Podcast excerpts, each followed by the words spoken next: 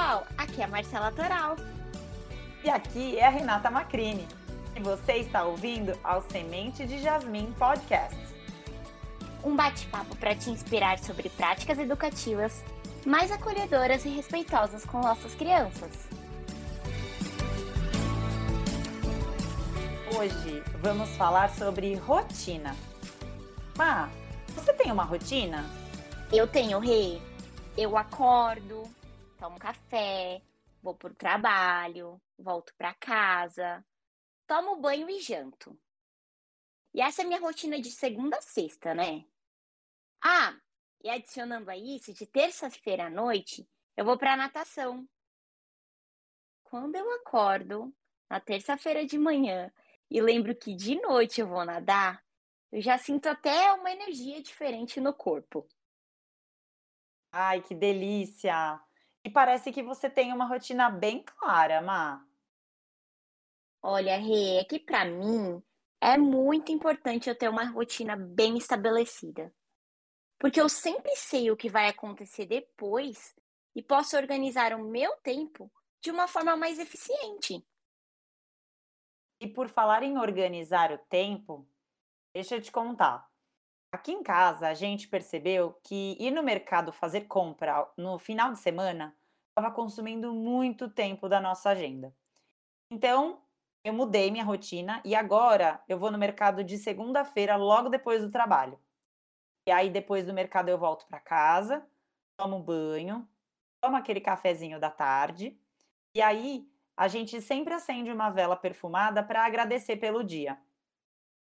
Nossa, e esse ritual da vela para finalizar sua rotina da noite parece ser bem agradável, né?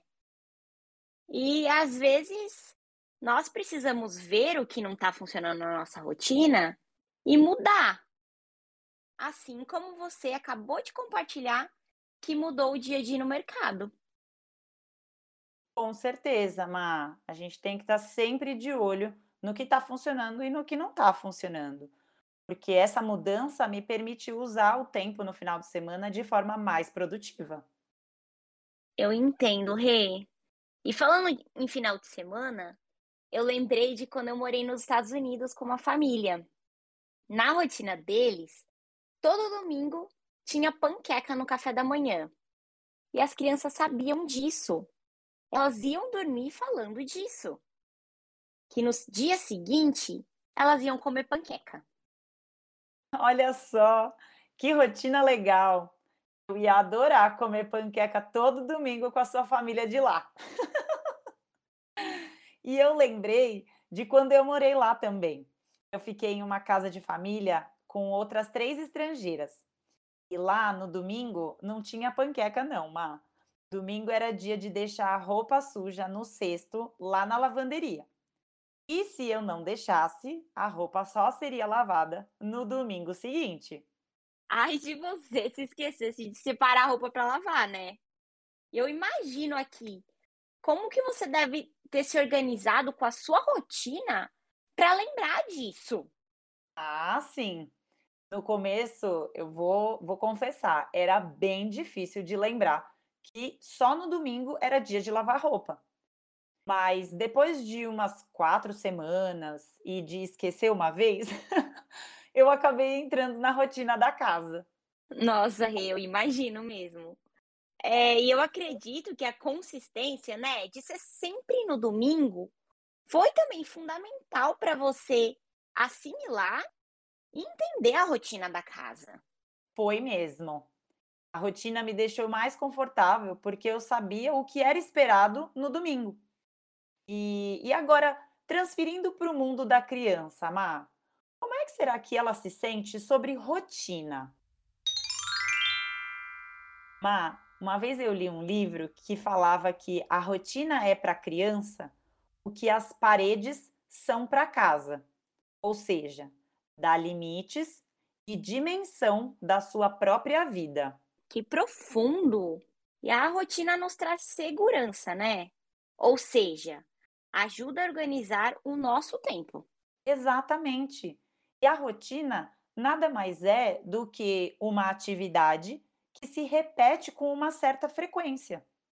E olha só como a rotina pode ser muito clara para as crianças quando essa repetição é consistente. Conta só a história que eu vou contar. Dia desses, na escola, lá onde eu trabalho, logo após checarmos a rotina da sala de aula com as crianças, uma aluna virou para mim e disse: Sabia que eu durmo todos os dias às sete? E a minha irmã dorme às oito. Olha só como essa aluna conhece a própria rotina. Pois é, e ela consegue antecipar o que vai acontecer no dia dela. Assim como você sabia que domingo era dia de lavar roupa na casa da família onde você morou, e eu sabia que domingo era dia de panqueca no café da manhã na casa da família que eu morei, essa aluna sabe que às sete horas é a hora de dormir. E além disso, ela ainda sabe a rotina da irmã dela. Nossa! Então a rotina dessa família parece ser bem consistente para todos da casa. E saber que às sete é hora de dormir já é uma coisa muito grande para uma criança de cinco anos. É mesmo, Má? E os nossos ouvintes devem estar se perguntando como essa família estabeleceu uma rotina tão clara para as crianças. Olha, Rê, eu entendo que começar uma rotina pode ser muito difícil, mas a gente pode observar atitudes nossas que podem ajudar as crianças a entender que os momentos do dia se sucedem. A rotina pode nascer de coisas muito simples que acontecem no dia a dia mesmo. Na semana passada, o Pedro, meu sobrinho de três anos, passou o dia na casa dos avós, dos meus pais. Já era fim de tarde e ele estava assistindo TV. A Patrulha Canina que estava passando, um dos desenhos favoritos dele. Já era quase hora de ir embora. Ele gosta tanto de assistir esse desenho que acaba sendo bem desafiador direcioná-lo para outra atividade. Os olhinhos dele nem piscam na frente da tela. Você sabe bem como é, né, Má? Naquele dia, tinham muitas sacolas para serem levadas de volta com o Pedro para casa. Então meu pai aproveitou que ele estava lá compenetrado na TV, falou para minha mãe que ele ia levar primeiro as sacolas para o carro e depois voltava para pegar o Pedro. E quando ele voltou, ele falou: Pronto, as sacolas já estão no carro. Vamos embora, Pedro. E o Pedro levantou do sofá e foi para a porta. Na mesma hora, meu pai desligou a TV e eles foram para o carro. Olha só, Rê. Isso mostra que o fato dele falar que ia levar as malas para o carro, deu uma referência para ele, para o Pedro, do que ia acontecer.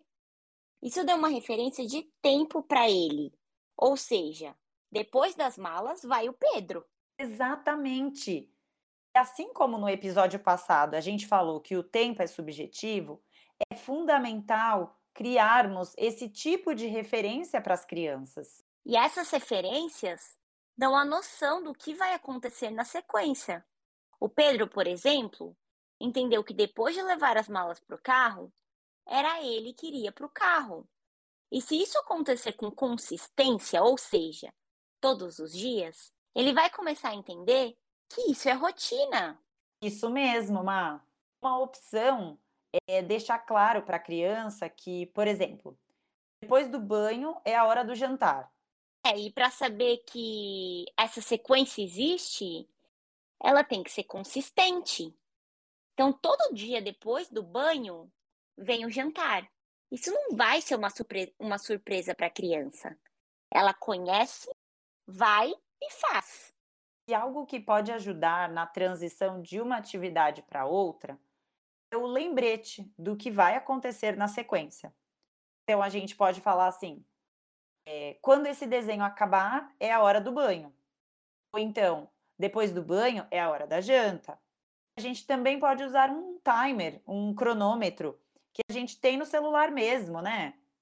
Ah, sim, dá para colocar um tempo, meia hora, cinco minutos. E aí a criança escuta quando acabar e já sabe que chegou a hora de ir para o banho, por exemplo. Isso também vale para o tempo que elas têm para brincar, né, Má? Ou ver televisão, jogar um jogo. Esse lembrete ajuda a criança a se organizar no tempo. E com esse aviso prévio de que o tempo está prestes a acabar, a criança tem um tempo para se preparar para o fim dessa atividade que ela está fazendo. Isso faz com que essa atividade não seja interrompida inesperadamente, assim, do nada. Ela consegue acabar o que estava fazendo, finalizar a brincadeira, terminar o jogo, adicionar os últimos detalhes no desenho. E aí, quando o tempo acabar, a probabilidade da criança aceitar que o tempo acabou e ir para o próximo item da rotina é muito maior.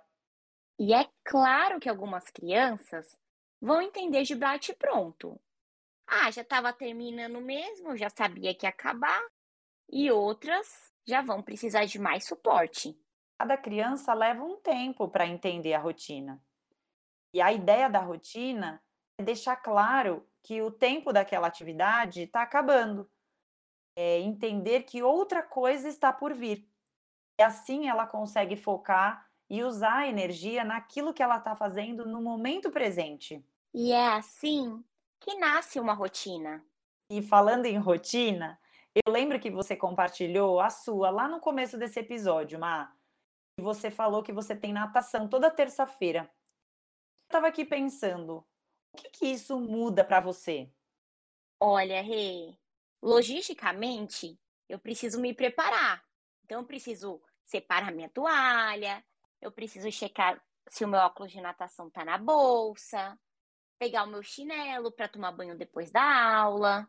Hum, e isso se repete toda semana, né? Sim, se repete. Então eu, eu até já me acostumei. É uma sequência, né? É toalha, óculos, chinelo. E a gente repete tanto a mesma coisa que uma hora fica automático.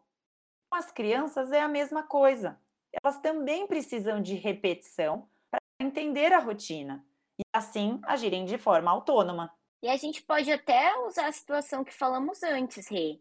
A de depois de assistir o desenho, é a hora do banho. Porque quando isso é uma rotina, a criança ela tem autonomia de levantar do sofá e até o banheiro quando o desenho acabar. Porque ela sabe que isso acontece todos os dias. E é sempre assim. É sempre assim.